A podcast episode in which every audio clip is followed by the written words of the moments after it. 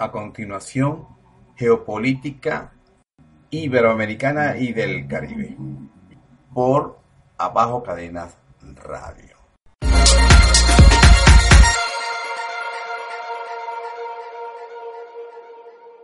Hola a todos. Como ustedes habrán escuchado, el anuncio del triunfo de Andrés López Obrador tiene repercusiones en el mundo. Vamos a escuchar las declaraciones apenas se saben los resultados. Y después hacemos los comentarios. Felicitar al nuevo presidente de México. Dice que quiere trabajar junto a él. Vamos a Ciudad de México. Allí está Jacibe Pérez con lo más reciente. Es, buenas noches. El Instituto Nacional Electoral llamó a la población a no creer en ningún resultado que no fuera generado desde las oficinas de este instituto. Pero a pesar de ellos, minutos después de que se anunció el cierre total de las casillas en el país, el candidato de la coalición Todos por México, José Antonio Mix, reconoció que las tendencias no lo favorecían y sí a su contendiente, Andrés Manuel López Obrador. Así lo dijo. Siempre he defendido la ley y las instituciones. Creo en la democracia y en ese marco, con responsabilidad, reconozco que las tendencias del voto eh, no nos favorecen. Luego lo hizo el candidato Jaime Rodríguez, mejor conocido como el Bronco, y también aceptó que Andrés Manuel López Obrador iba a la cabeza de las preferencias electorales. Minutos después, Ricardo Anaya se unió a ellos y aceptó que fue derrotado por el representante de la coalición Juntos Haremos Historia e incluso dijo que ella le había llamado para felicitar. Ninguna democracia funciona sin demócratas. Por eso, porque creo en la democracia, porque soy un demócrata, digo hoy ante las y los mexicanos que la información de los resultados con la que cuento me indica que la tendencia favorece a Andrés Manuel López Obrador. Como ya lo hice vía telefónica hace unos minutos que hablé con él, reconozco su triunfo, le expreso mi felicitación y le deseo el mayor de los éxitos por el bien de México. De esta forma, aunque el Instituto Nacional Electoral asegura que será al filo de las 11 de la noche cuando dé a conocer las tendencias del conteo rápido, pues ya se sabe de manera extraoficial quién es el nuevo presidente de este país. Soy Jacibe Pérez desde la Ciudad de México. Regreso con ustedes al estudio. Gracias a Jacibe. Recordamos que son las 11 de la noche de allá, que es hora local, una hora antes de acá, pero ya los números están claros. Así que muchas gracias por ese informe y por mantenerse informado con Telemundo 47. Ahora, regresando a nuestra área. Bueno, estas son las últimas informaciones donde los candidatos y según dicen opositores de López Obrador, según dicen el señor eh, Donald Trump dice que va a dialogar con López Obrador, el futuro presidente ya elegido en México. Yo espero que los resultados vengan ahora más adelante cuánto es, pues ya dijeron el porcentaje, ¿no? Cerca de un 20% y donde pues prácticamente allá en México no funcionaron las alianzas. Allá prácticamente cada cual buscó por su lado y yo creo que eso le benefició también al, al camarada mexicano Manuel López Obrador, donde verdaderamente el pueblo mexicano a estar feliz, contento, dichoso que por fin tienen un gobernante honesto, un, presidente del pueblo, un presidente que prácticamente va a cambiar no vamos a decir, en su totalidad, ¿no? Porque pues la corrupción, eh, las maquinarias continúan alrededor de Manuel López Obrador y hay que mirar más adelante cuáles son, van a ser sus alianzas, quiénes son los, eh, gobiernos y países que van a, estar con, con este líder eh, de, los mexicanos, como es el López Obrador, y donde vuelvo y repito, Gustavo Petro lo anunció en esos días anteriores, donde se decían que las encuestas llevaron una, una, una diferencia de cerca de 12 millones de votos de diferencia. López Obrador a su segundo, seguidor de, del partido de la derecha mexicana. Y bueno, esto, esto da a entender verdaderamente por qué, por qué Gustavo Petro lo dice que él va a, tener una alianza, a tener eh, un entendimiento con López Obrador en México, porque aquí pues en Colombia lamentablemente las elecciones no se, no se perdieron porque el pueblo colombiano no le haya correspondido, sino porque primero que todo se supone que hubo, una, hubo un fraude.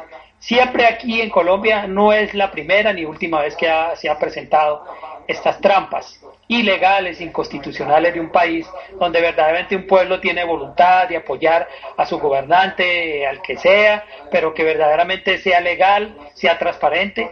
En Colombia lamentablemente uno lo tiene que decir, eso no sucede. Y eso pasó ahorita en las elecciones, ahora en las elecciones en Colombia, donde prácticamente por más de dos millones pues perdió Gustavo Petro. Pero que sabemos de antemano la corrupción que hay y, de que los registradores nacionales y civiles en Colombia no, no fueron curiosamente destituidos en la primera vuelta, en la consulta del 11 de marzo fueron los mismos protagonistas y continuaron ahí. Entonces, esto prácticamente no hubieron inclusive deudores internacionales, fueron únicamente la, la OEA eh, y otro, otros medios de invitados, pero no hubo una, una veeduría internacional como sí la hubo en México, donde prácticamente no pudieron hacer el fraude o la trampa que quizás habían hecho en otros eh, otras elecciones atrás. Yo lo único que quiero decir es que yo felicito, alegro a ese pueblo, me sufrido pueblo mexicano, que por fin tengan un, un líder, un candidato, que sabemos que no va a ser fácil su candidatura, le van a le van a poner la le van a poner pues las trabas más grandes. Así el señor Donald Trump diga que va a hablar, como lo estuvo diciendo este medio de información que ustedes acabaron de escuchar, que es Telemundo Internacional. Entonces este era mi comentario al respecto de, de lo que se avecina y que los resultados en votos pues se van a escuchar más adelante gobernador de Morelos en tener en tus manos la responsabilidad por el bienestar de millones de personas. ¿Por dónde vas a, iniciar? Por la inseguridad que, inseguridad que se vive aquí, Javier. Es lo que me ha pedido la gente y se los vamos a, regalar porque le tienes que regresar la, la, alegría Oye, a la gente. La verdad que desde que estuve yo como presidente municipal, me lo habían manifestado y le tenemos que dar esa seguridad a la gente. Cuauhtémoc, tú como presidente municipal y después como candidato al gobierno del estado, ¿recibiste algún tipo de amenaza, algún tipo de presión? Pues sí, Javier, tú sabes que tuve que sacar a, a mi familia de aquí, porque bueno, con estos personajes, pues yo siempre le he dicho, hay que tener que cuidado. Claro. Oye, Cuauhtémoc, un gobernador, en este caso el gobernador de Morelos, tú eres el futuro gobernador de Morelos, ¿tienes la infraestructura, la capacidad eh, suficiente para enfrentar a la delincuencia, el dinero, la infraestructura para eso? Así es, Javier. Como te menciono, lo vamos a trabajar porque eso es lo que me ha pedido la gente. Hay una de la, gente ha muy lastimada. Hay una de las grandes eh, promesas que no solo has hecho tú, también Andrés Manuel López Obrador, eh, en el sentido de combatir la corrupción. ¿Hasta dónde piensas llegar? ¿Castigarías o, o investigarías el trabajo de las autoridades anteriores? Claro que sí, Javier. Este, yo ya lo he manifestado muchas veces. El que la debe, que la pague. Yo no me voy a quedar con los brazos cruzados. Eh, hay que hacerle la auditoría al gobernador ahora que salga y, a toda su gente, a todos sus secretarios. ¿Los eh, llevarías a la cárcel? Yo ya lo he dicho muchas veces que sí, porque no podemos seguir con esta corrupción. Cuauhtémoc Blanco, te felicitamos. sé que será todavía una noche larga que quieres reunirte con tus seguidores. Muchísimas gracias. Muchísimas gracias, Javier. También agradecerle mucho a, mi partido, Encuentro Social, y a, y al presidente del partido. Muy bien, es Blanco, el eh, virtual triunfador en la elección para gobernador en Morelos. Muy bien. Eh, ya mero, vamos entonces con eh, Lorenzo Córdoba. Eh, faltan ya cinco minutos para que sean las 11 de la, ma de la mañana de la noche. Tranquilos nuestros compañeros allá en cabina porque en este momento vamos a ver si nos escucha Carolina, Carolina Rocha porque hay un barullo enorme allá en la Alameda. Carolina Rocha, adelante.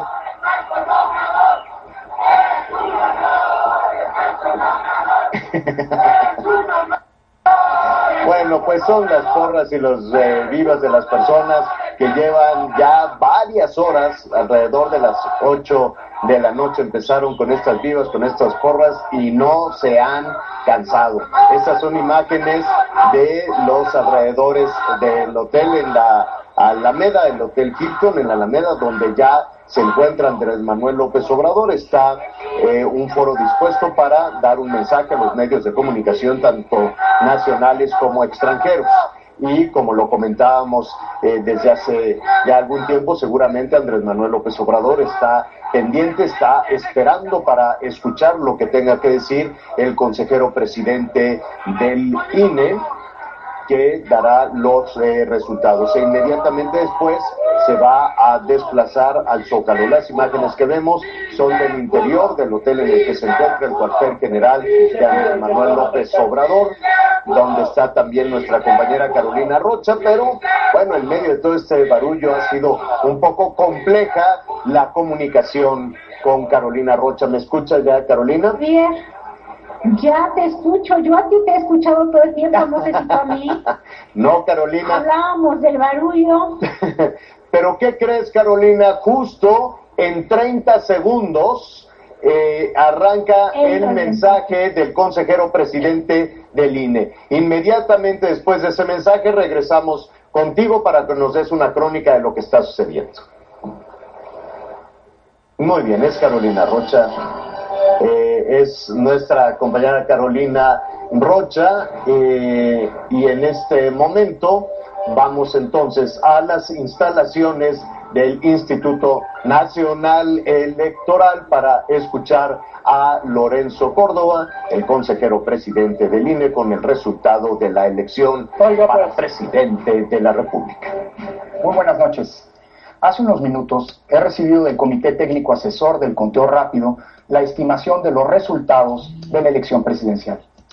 El conteo rápido es un ejercicio científico, estadístico, que permite calcular con un alto grado de precisión, a partir de una muestra representativa, las tendencias de votación que tendrán cada uno de los candidatos presidenciales, así como el porcentaje de participación ciudadana en las urnas.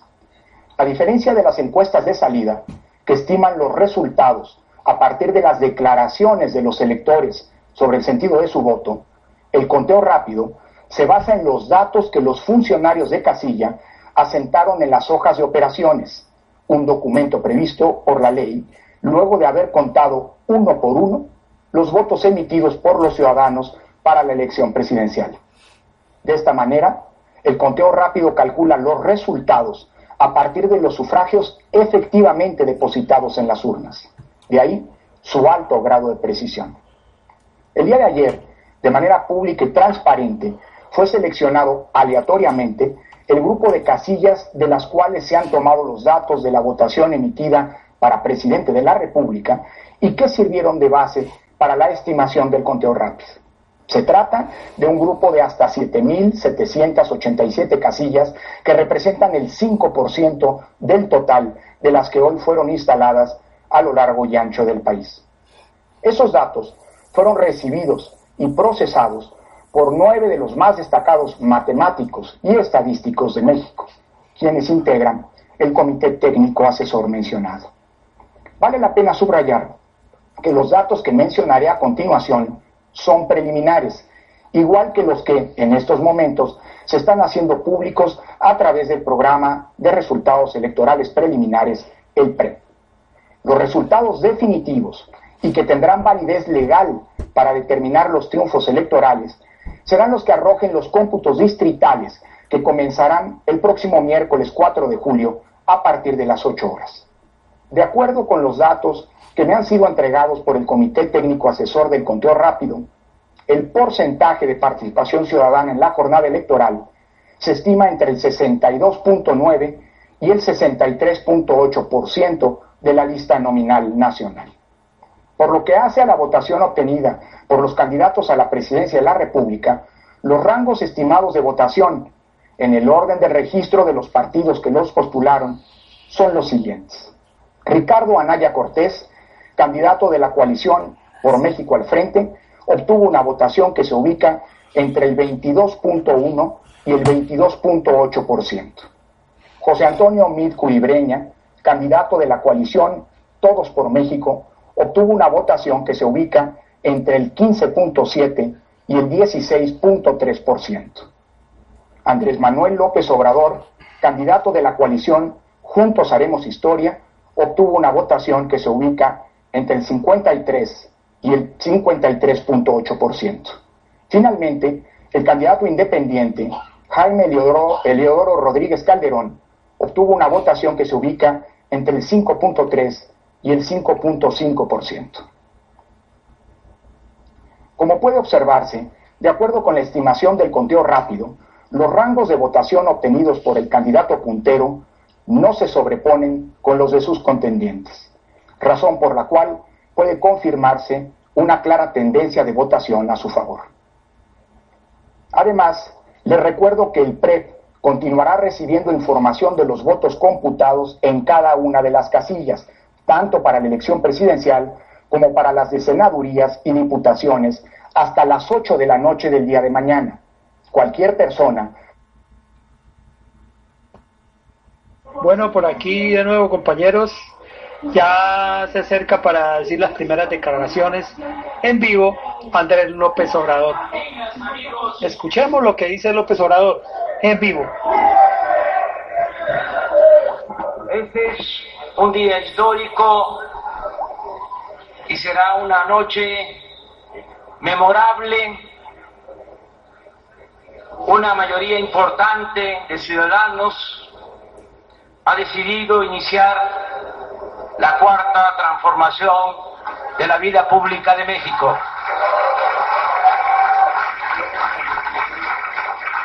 Agradezco a todos los que votaron por nosotros y nos han dado su confianza para encabezar este proceso de cambio verdadero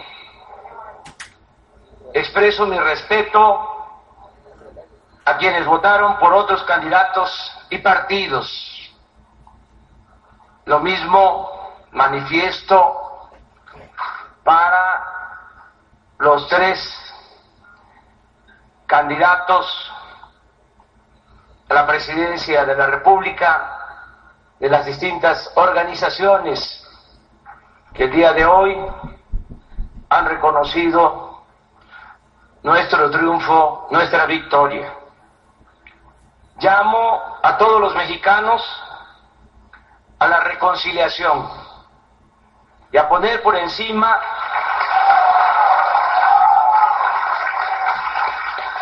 a poner por encima de los intereses personales, por legítimos que sean, el interés superior el interés general, como afirmó en su momento Vicente Guerrero, la patria es primero.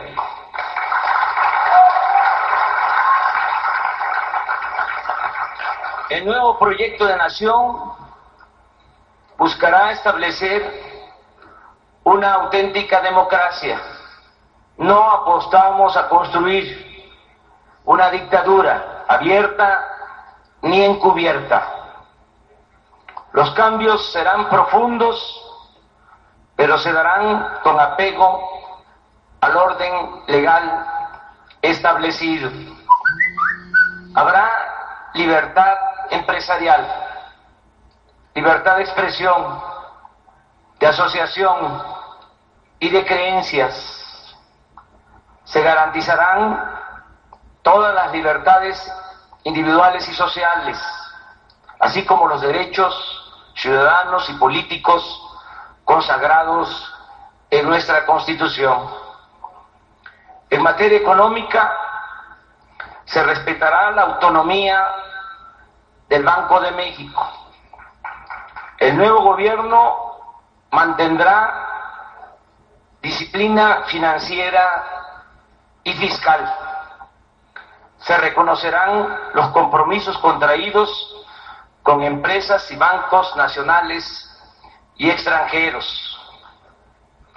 Los contratos del sector energético suscritos con particulares serán revisados para prevenir actos de corrupción o ilegalidad.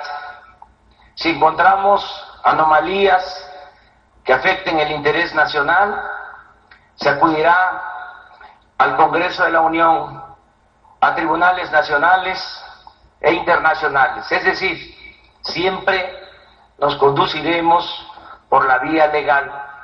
No actuaremos de manera arbitraria ni habrá confiscación o expropiación de bienes.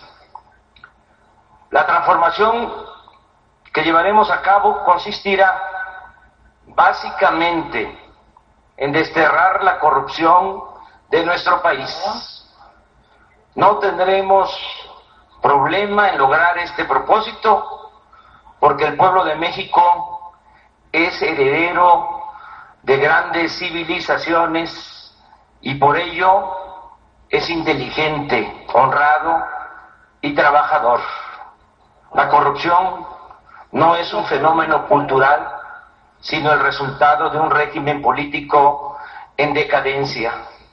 Estamos absolutamente seguros de que este mal es la causa principal de la desigualdad social y de la desigualdad económica y también por la corrupción se desató la violencia en nuestro país. En consecuencia, erradicar la corrupción y la impunidad será la misión principal del nuevo gobierno. Bajo ninguna circunstancia, el próximo presidente de la República permitirá la corrupción ni la impunidad. Sobre aviso no hay engaño. Sea quien sea, será castigado. Incluyo a compañeros de lucha, a funcionarios, a los amigos y a los familiares. Un buen juez por la casa empieza. Todo lo ahorrado por el combate a la corrupción y por abolir los privilegios se destinará a impulsar el desarrollo del país. No habrá necesidad de aumentar impuestos en términos reales ni de endeudar al país. Tampoco habrá gasolinazos. Bajaré el gasto corriente y aumentará la inversión pública para impulsar actividades productivas y crear empleos. El propósito es fortalecer el mercado interno, tratar de producir en el país lo que consumimos y que el mexicano pueda trabajar y ser feliz donde nació, donde están sus familiares, sus costumbres, sus culturas. Quien desee emigrar, que lo haga por gusto y no por necesidad. El Estado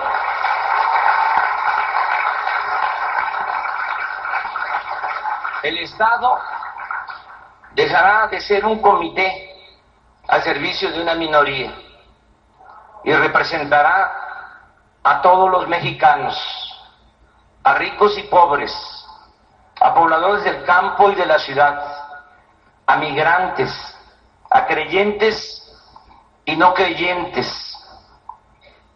a seres humanos de todas las corrientes de pensamiento y de todas las preferencias sexuales. Escucharemos a todos, atenderemos a todos, respetaremos a todos, pero daremos preferencia a los más humildes y a los olvidados.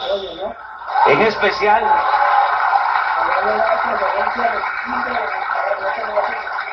en especial a los pueblos indígenas de México.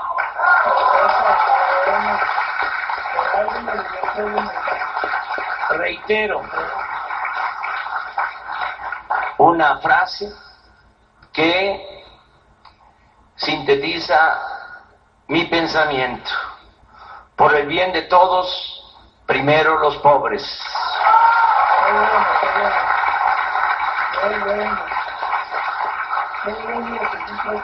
Cambiará la estrategia fallida de combate a la inseguridad y a la violencia.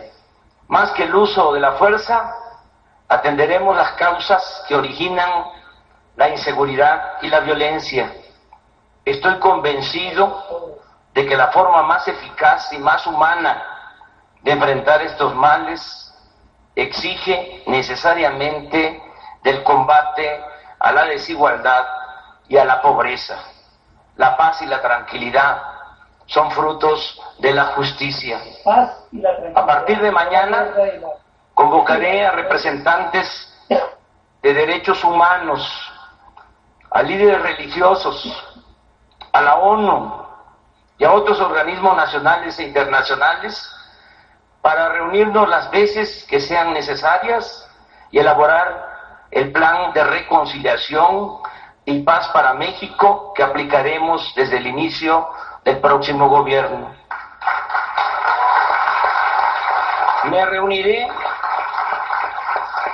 todos los días, una vez que asuma el cargo de presidente, desde muy temprano, desde las seis de la mañana, con los miembros del Gabinete de Seguridad Pública, es decir, habrá mando único, coordinación, perseverancia y profesionalismo.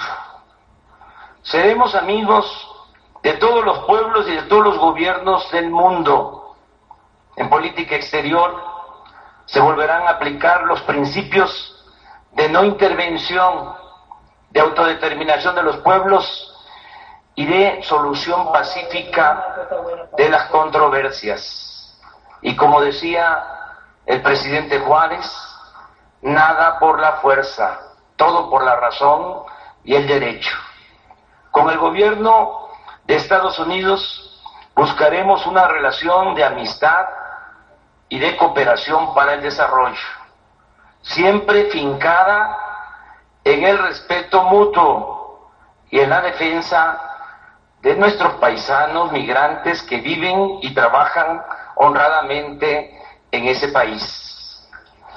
Amigas y amigos, agradezco las muestras de solidaridad que he recibido de dirigentes y de organizaciones sociales, políticas y religiosas de los distintos países del mundo. Hemos contestado las primeras llamadas de felicitación de jefes de Estado y de gobierno de algunos países. A todos nuestro sincero agradecimiento y respeto debo reconocer el comportamiento respetuoso del presidente Enrique Peña Nieto en este proceso electoral. Muy diferente porque me consta al trato que nos dieron los pasados titulares del Poder Ejecutivo.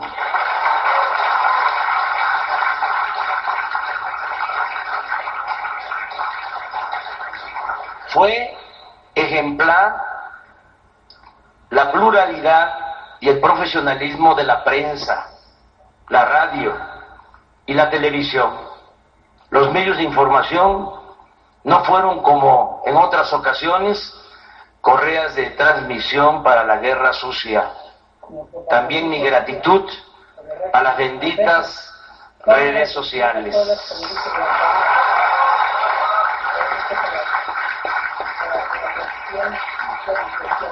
Reitero el compromiso de no traicionar la confianza que han depositado en mí millones de mexicanos. Voy a gobernar con rectitud y justicia. No les fallaré.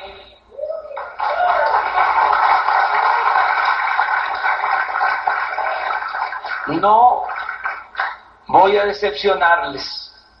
No voy a traicionar al pueblo. mantengo ideales y principios, que es lo que estimo más importante en mi vida, pero también confieso que tengo una ambición legítima. Quiero pasar a la historia como un buen presidente de México.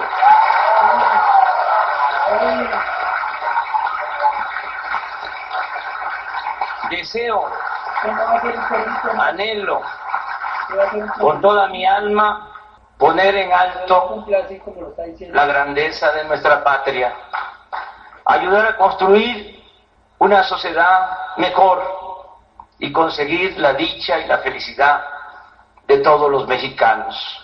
Muchas gracias de todo corazón. ¡Que viva México! ¡Viva México!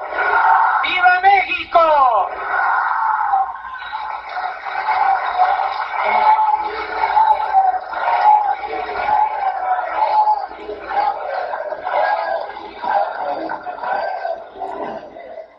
Ahí está, es Andrés Manuel López Obrador, acompañado de Beatriz, su esposa, y tres de sus eh, cuatro hijos, los tres hijos.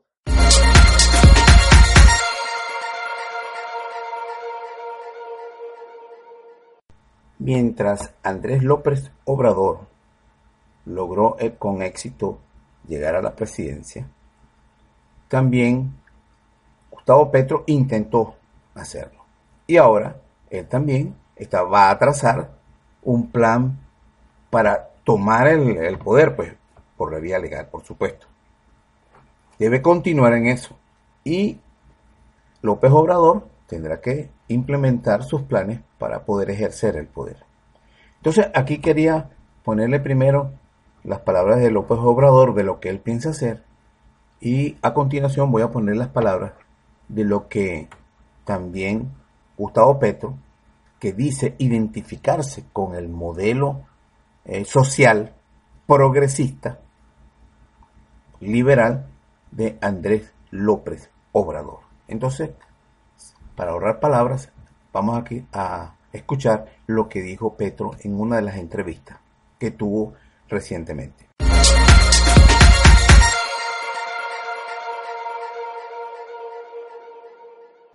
sociedad casi estaba toda detrás de ocho años de gobierno de Era casi una voz ahí disidente, eh, sufriendo mucho las consecuencias de ser una minoría grande. Hoy es diferente, hoy somos medio país. Medio país que quiere un cambio. Medio país que no quiere retroceder. Medio país que no quiere sacrificar la paz. Medio país que no quiere sacrificar su agua, sacrificar su vida. Una juventud que es lo que en cierta forma más me duele, pero más me, me, me amarra esto. Una juventud que se politizó, que sabe que es la dueña de Colombia, que sabe que eh, sus papás le están entregando en un país X que no les gusta, que hubieran querido otro, hubieran querido de la generación de sus padres otra entrega del país a ellos que lo van a vivir en 20, 30 años completamente y en sus manos. Y esa juventud hoy no quiere retroceder. ¿Y, y esto cómo lo vamos a ver? Porque cuando uno dice nos vamos a movilizar defendiendo el agua, entonces uno se imagina que en cada consulta eh, eh, minera, que en cada, eh, no sé, desacuerdo, del mismo, en el mismo Bogotá con el metro, eh, vamos a ver ca- calles paralizadas, ríos de gente promovidas por Gustavo Petro, oponiéndose en las calles a las decisiones de los gobernantes democráticamente elegidos, o esto cómo va a ser? Nosotros somos democráticamente elegidos como oposición. Tenemos una legitimidad. Y hay un gobierno que mientras no se comprueben finalmente judicialmente las denuncias de fraude, que son muy serias, pues también es legítimamente el gobierno de Colombia. Eso fue lo que quiso la sociedad colombiana. Nosotros no vamos a obstaculizar el gobierno. Pero si el gobierno de Duque toca materias absolutamente sensibles para el futuro de toda Colombia, incluidos de sus votantes, como está ocurriendo en este momento con la Justicia Especial para la Paz, que es la paz, o temas como el agua, temas vitales, que no son solamente un tema de los que votaron por Petro, sino que son de la nación. y, nos toca acudir a la plaza pública, pues acudimos a la plaza pública. ¿Cuál es el problema? Si es que la plaza pública es el centro de la democracia. Ahora, demostrar una fuerza que no es obstaculizar un gobierno, sino que el gobierno no produzca unos hechos en contravía de la nación misma. Y eso es lo que vamos a estar atentos, eso no depende de nosotros, depende de Duque, pues va a tener como respuesta la gente.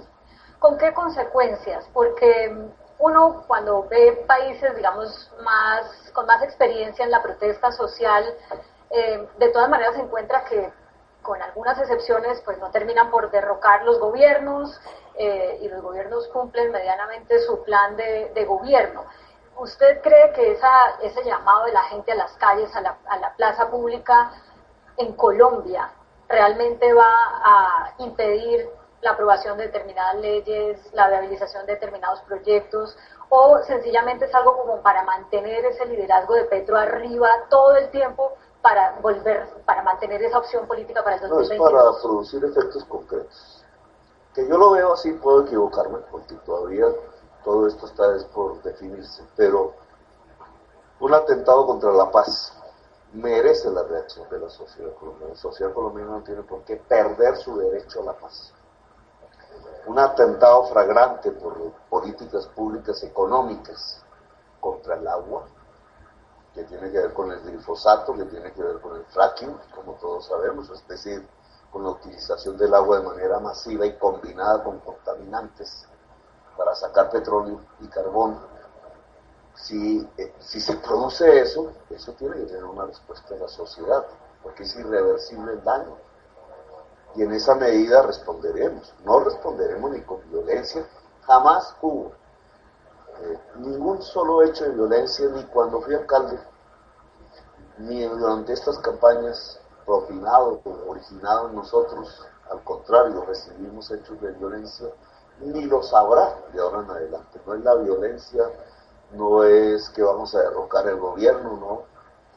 Eh, tiene que ver con que una postura de la sociedad colombiana que se expresa en millones de personas tiene que ser tenida en cuenta.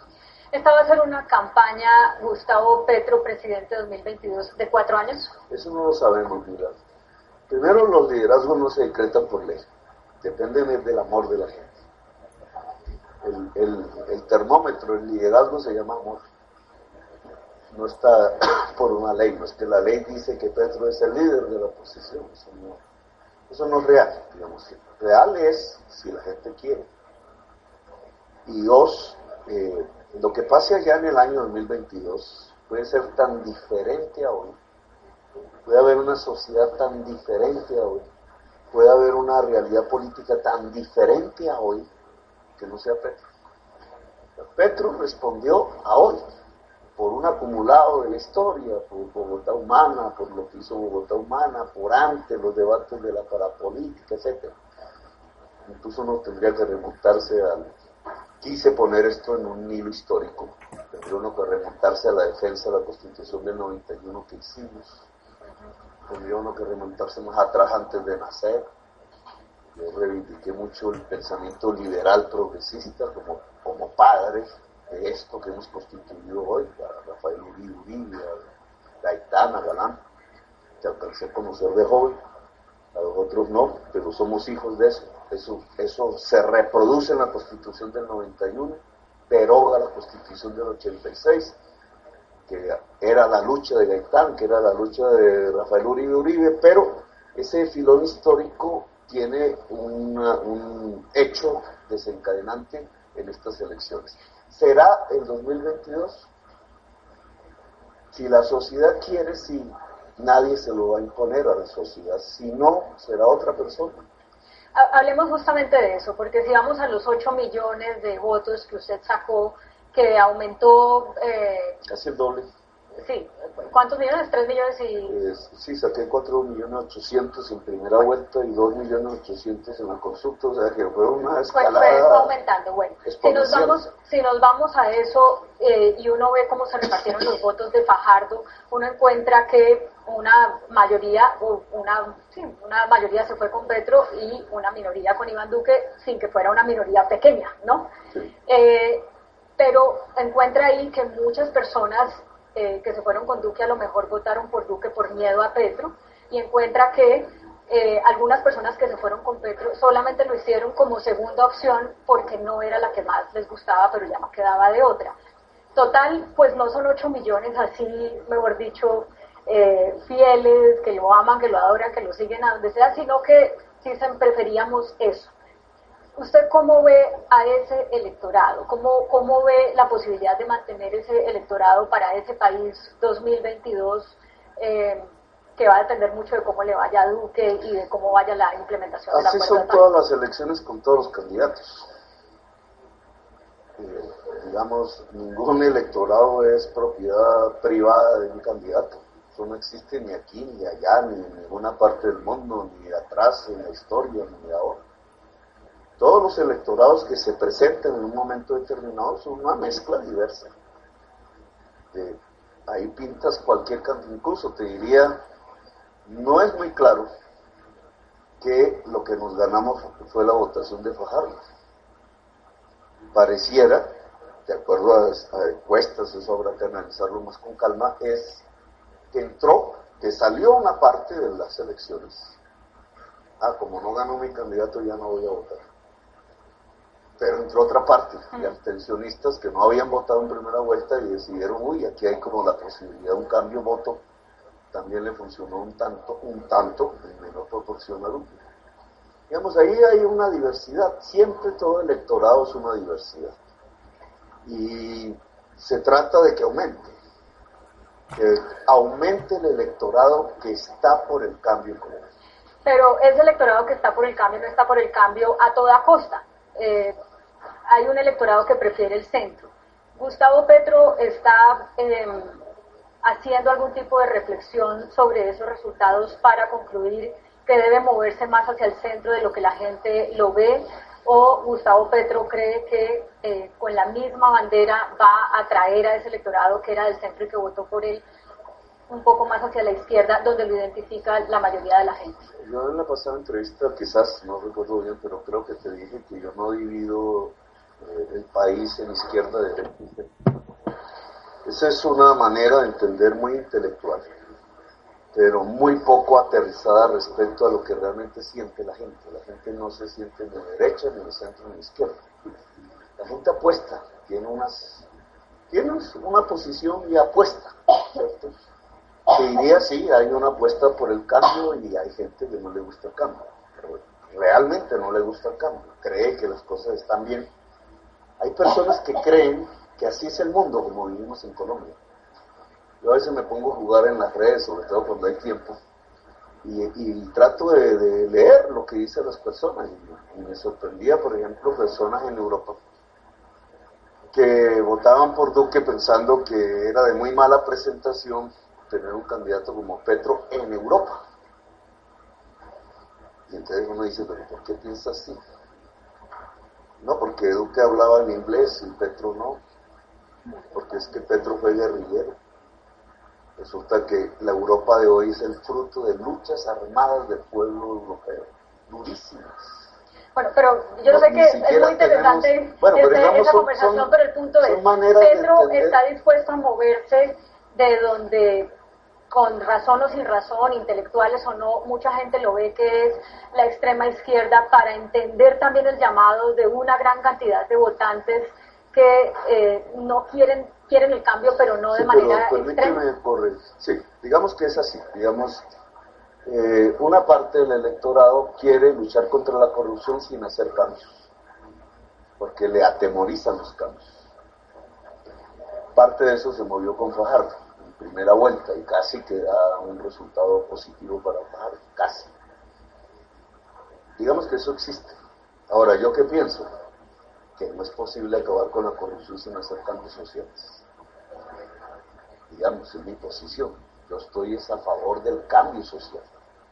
Ahora, el cambio social, como tú acabas de decir en tu pregunta, ¿es de extrema izquierda?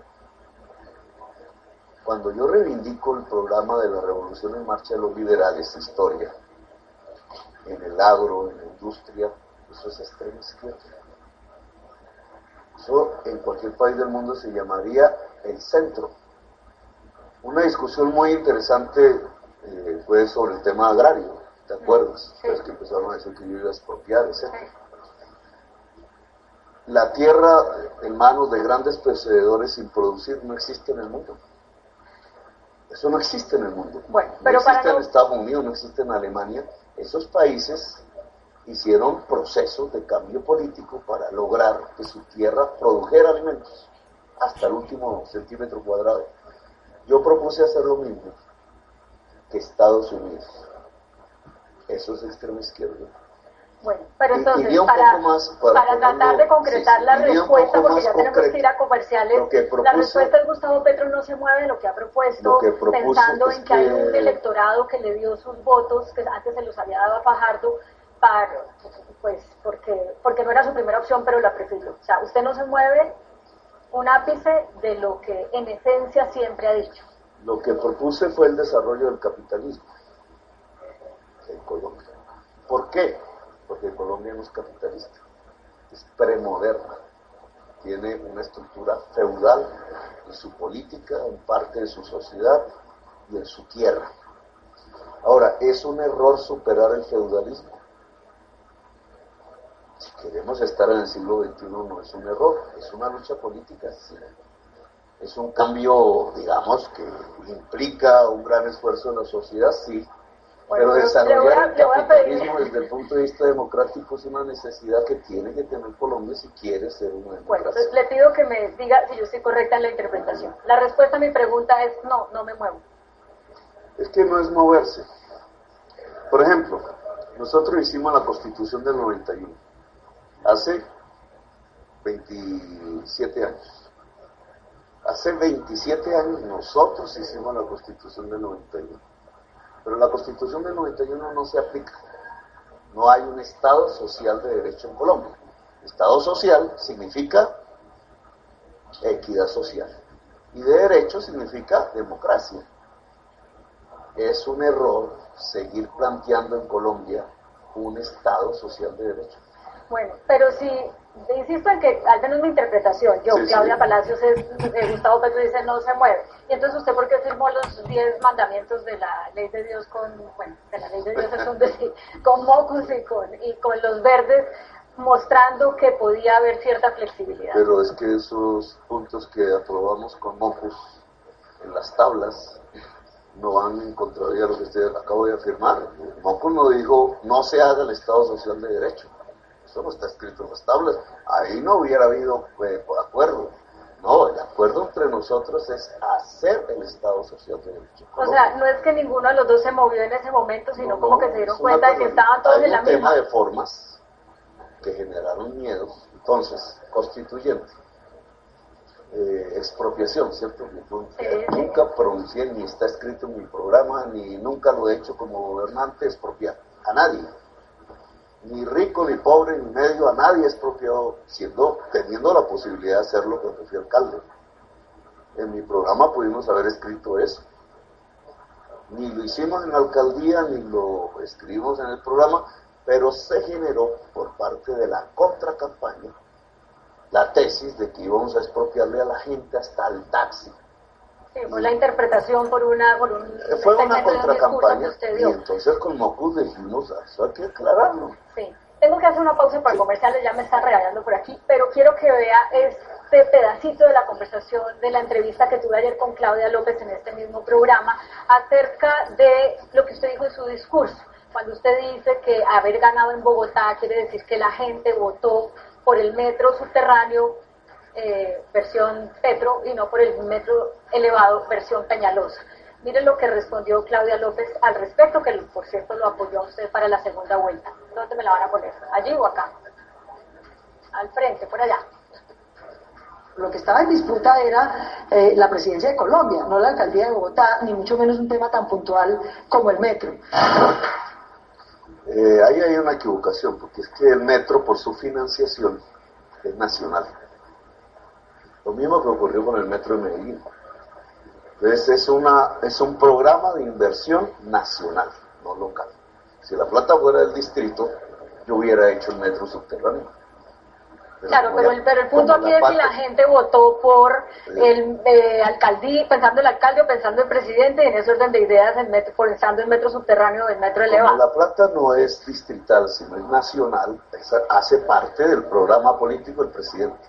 Duque dijo una cosa, yo voy por el metro elevado y voy por ampliar Transmilenio incluso hasta Facatativá, dijo, cuando nosotros estábamos trabajando era un tranvía digamos, la votación bogotana escoge 1.400.000, lo que dice Duque. Así son las votaciones, son un mandato popular, están expresando un apoyo a un programa. Entonces Duque dijo, metro elevado y transmilenio. Bueno, detrás de él hay 1.400.000 bogotanos en las elecciones. Yo dije metro subterráneo y tranvías y transporte eléctrico hay un millón ochocientos mil detrás de ese programa. Claro, pero la elección era por presidente, no por alcalde. Sí, pero es presidente en una región. Si yo propongo en Antioquia, ahora en Medellín exactamente, van a haber sedes universitarias públicas gratuitas en las comunas. Y el otro dice, sobre todo la vicepresidenta, Orión. Y la gente vota por Orión, no por las sedes. Eso es un mandato popular que no puede uno ocultar. Lo mismo me pasó a mí siendo alcalde. Cuando Peñalosa ganó, lo primero que recibí fue una carta del ministro de Hacienda de la Nación, gobierno, no, sigue, no sigue el, metro. Bueno, pero mejor dicho, la interpretación de su discurso quiere decir que ustedes del Senado se va a oponer al metro eh, elevado y entonces elevado que hay, vamos a seguir postergando el, inicio de la construcción de un metro sea elevado o subterráneo. pero ojo, postergado lo que están postergando es el metro subterráneo. Ya van casi tres años de postergarlo, porque el metro elevado no tiene estudios.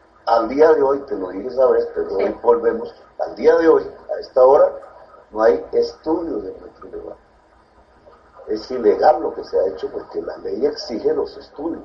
Bueno, pero entonces la respuesta es... Tenemos tres años de metro subterráneo con estudios el presidente va a ser Iván Duque cuando se posesione y él es el que tiene la potestad de seguir entregando los recursos y demás que además ya están comprometidos. Gustavo Petro, senador con 8 millones de votos.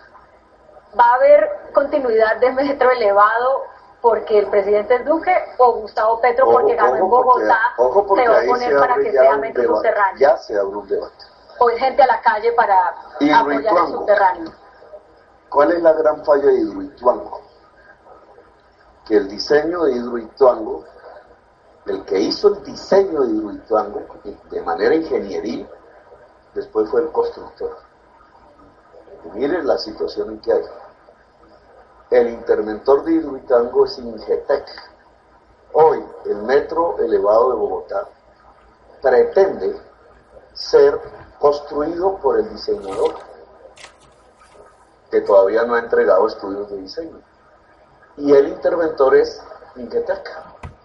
Es decir, la misma maniobra que lleva al desastre virtual con corrupción incluida, es lo que está detrás del metro elevado Bogotá, con los mismos actores. ¿Esto va a ser su primera movilización de la gente a la calle? No, algo más eh, contundente para la nación. O sea, ahí tiene que ver Álvaro Uribe Vélez.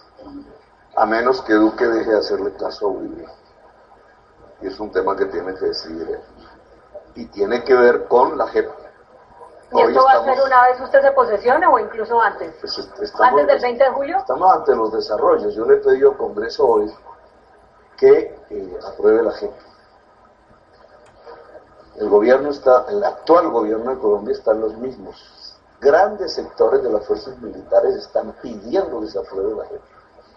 Duque está haciéndole caso a Uribe postergándolo ¿Por qué? No porque la JEP provoque la impunidad en las FARC, que es lo que le dicen a la sociedad colombiana, sino que dado que la JEP tiene que ver con todos los actores violentos, incluidos los del Estado, tiene que ver con los falsos positivos, que es el crimen de guerra más grande que se ha cometido en la humanidad en las últimas décadas.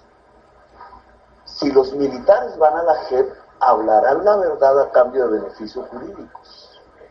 ¿Y quién es el responsable de falsos positivos hoy en Colombia? Álvaro Uribe Vélez.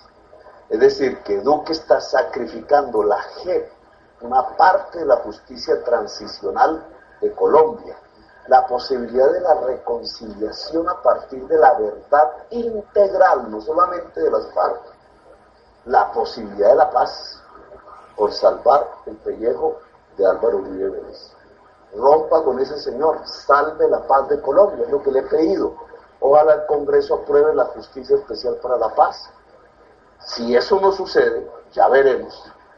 La sociedad tiene todo. Pero hay que salir a las, a las calles en manifestaciones pacíficas. Porque Petro. Se me acabó el tiempo, a ver si en un minuto logramos respuestas cortas de Gustavo Petro. A ver si yo logro eso. Eh, Alcaldía de Bogotá. Holman Morris, Claudia López, Antonio Navarro. ¿Cuál sería su Una candidato? consulta abierta para que solo haya un candidato. Entre, entre la Colombia humana y Todas los, fuerzas entre todas las fuerzas. de la ciudad de Bogotá. Y usted respalda el que sea, si no sea Holman, que es el que Me seguramente pongo de saldrá. obrero, barrio por barrio, calle por calle, a pedir votos por esa persona. Dirigente de la oposición, ¿el senador Robledo o el senador Petro? Eso no lo determina una ley. Eso lo determina, determina la sociedad colombiana. Yo aspiro que Robledo confluya en las fuerzas progresistas de oposición al actual gobierno uribista de Colombia. ¿Alguna medida contra el fiscal por el hecho de no haber revelado lo que reveló hace unos días eh, de la fraude en las elecciones legislativas, eh, que usted ha dicho estaba tratando de favorecer a Duque en detrimento suyo para Todos la ellos segunda vuelta? de impunidad porque lo juzga la Comisión de Acusaciones que hoy queda en manos de Duque, parte del Congreso de la República. Y por eso hacen lo que hacen, deshacen lo que hacen. Pero el fiscal general de la Nación cometió un delito protegiendo a Duque al no pronunciarse públicamente sobre los hechos criminales que había en las elecciones de Colombia. Pero aparte de decir esto en una entrevista como esta, ¿va a tomar alguna medida contra el fiscal? Yo qué puedo, medida puedo tomar. No sé, desde movilizar a la gente en las calles hasta muchas el cosas. fiscal fue en favor de Duque. Última pregunta. Andrés Manuel López Obrador en México. 12 puntos de ventaja le lleva a su más inmediato contendor. Esa llegaría a la izquierda. Lo que no se pudo acá, sí pasaría en México. Progresismo, el progresismo, que es El diferente a la izquierda. Eh, La izquierda en ¿Cuál es su México reflexión al respecto de lo que va a pasar este domingo? Ojo, la izquierda en México está con otro candidato, el del PRI, o creo que el del PAN. López Obrador representa el progresismo mexicano, heredero de la Revolución Mexicana de las épocas de Zapata. Inauguró una nueva época en el mundo, aquel cambio en 1917. Hoy podría originar otro cambio en el mundo. Yo hubiera querido, era mi sueño, juntar a Colombia con México y Brasil. Tres gigantes latinoamericanos proponiendo un cambio del mundo. Creo ¿Por qué, que por qué Andrés Manuel sí va a poder y Gustavo Petro no? Porque la sociedad mexicana no se deja amedrentar tanto como la sociedad colombiana. Porque la sociedad mexicana ha podido respirar un poco más y proponerse metas más ambiciosas en su historia que lo que puede hacer hoy la sociedad colombiana que ha vivido décadas de terror, de asesinato, de 500 mil muertos, si hablamos desde la época de Gaitán a la fecha, quizás más. Y eso lo sufre una sociedad y la coarta para asumir grandes responsabilidades históricas ante el mundo. Pero indudablemente yo sí soñaba en que López Obrador iba a ganar en México, que Lula iba a ganar en Brasil y que yo iba a poder ganar en Colombia y que ese nuevo eje, muy diferente al eje Venezuela-Nicaragua, que es anacrónico, es muy atrasado, podría proponerle a la humanidad unas reivindicaciones y una lucha de mucha más calidad por la vida, por una nueva realidad mundial. Colombia se quedó ahí. Pero México va a dar el paso y yo estoy convencido que Brasil también. Y tenemos dos gigantes latinoamericanos en una perspectiva profunda de transformación social y cambio en el mundo. Se nos acaba el tiempo. Muchas gracias, ex candidato, senador, no sé cómo le gusta que le digan ahora. Eh, gracias por esta entrevista y bueno, ya nos estaremos viendo cuando inicie usted sus movilizaciones. Estaremos hablando contigo en próximos oportunidades. Bueno, ustedes también muchas gracias por acompañarnos. Los dejamos como siempre con el adelanto de las caricaturas que serán publicadas en el tiempo impreso y en el tiempo.com. Buenas noches. Como ustedes pueden apreciar, primero la periodista. La periodista eh, hizo insistió mucho en la pregunta del cambio. Si te mueves del centro a la izquierda, de la izquierda al centro, insistió, insistió, insistió. Y las respuestas que eran incómodas inmediatamente eran cambiadas por otra pregunta, o no, no hay tiempo, ya no tenemos que ir, cualquier cosa, cualquier respuesta que fuera en contra de su parcialidad política, porque no es una periodista independiente o objetiva. Y el Petro se ha inventado pues este, una posición, imagínense usted, Lula, el López Obrador y él. Es decir, hay una nueva izquierda, según parece. ¿Y sabe cuál es esa nueva izquierda? No es tal nueva izquierda. Es esa izquierda que siempre ha cooperado con el capitalismo. El marxismo-leninismo es el antagónico, es como el enemigo necesario que pone los países en una situación de tal necesidad que entonces cuando llegan el capital, el gran capital, bueno, lo ven como El Salvador. Porque prácticamente han destruido todo eh, en unión los líderes capitalistas más el liderazgo marxista-leninista. Ahora, esta versión light es como una transición, porque a México no lo pueden destruir tan fácilmente como lo pueden hacer con Venezuela, está en la frontera con los Estados Unidos. Entonces, para mí, en mi opinión, la llegada de López Obrador a la presidencia tiene más que ver con un oxigenamiento, porque la situación en, México es terrible. Fíjense que el narcotráfico prácticamente ha mermado toda la sociedad. Eso es una, una sociedad que está contaminada con todo lo que es narcotráfico. Y, en cierta forma, Trump tiene toda la razón, tiene derecho de resguardar su frontera con el muro o con eh, evitar que ah, traspasen personas indocumentadas. El significado de, indocumentado significa que no conoces quién está traspasando, cuáles son sus intenciones para ingresar a los Estados Unidos. Y ya se convierte en una especie de enemigo de Estado al no conocerse, porque ya sabemos que el narcotráfico estaba posesionado de la sociedad mexicana. Y no podemos decir nada distinto de la sociedad colombiana. Habrá terminado la guerra de la guerrilla, pero el narcotráfico sigue en pleno apogeo porque en el gobierno de Juan Manuel Santos la producción de caca blanca aumentó al doble. Datos proporcionados por los propios Estados Unidos de la boca del subsecretario de Estado para asuntos del narcotráfico internacional, señor William Branfield, em, ex embajador de Venezuela, embajador, ex embajador de Colombia, dicho por él el año pasado. Estados Unidos se lo ha reclamado en cierta forma ah, eh, cuando le han visitado Colombia, pero como Colombia es un estado prácticamente, es un botín de guerra, entonces eh, no pueden decir nada, pues, porque ellos están allá, ahí están en Colombia y ellos mismos eh, son parte de, la supuestamente solución que no se ha logrado. Muy, uh, diríamos, muy misteriosamente, esté ocupada Colombia por todos los servicios de inteligencia, no solamente norteamericanos, sino israelíes y de la OTAN, oficialmente ahora, antes también existían allí, como pasa en Afganistán. Afganistán aumenta su exportación de la caca blanca de la amapola y en Colombia también aumenta. Países ocupados militarmente por quienes combaten, entre comillas, el trasiego de drogas ilegales.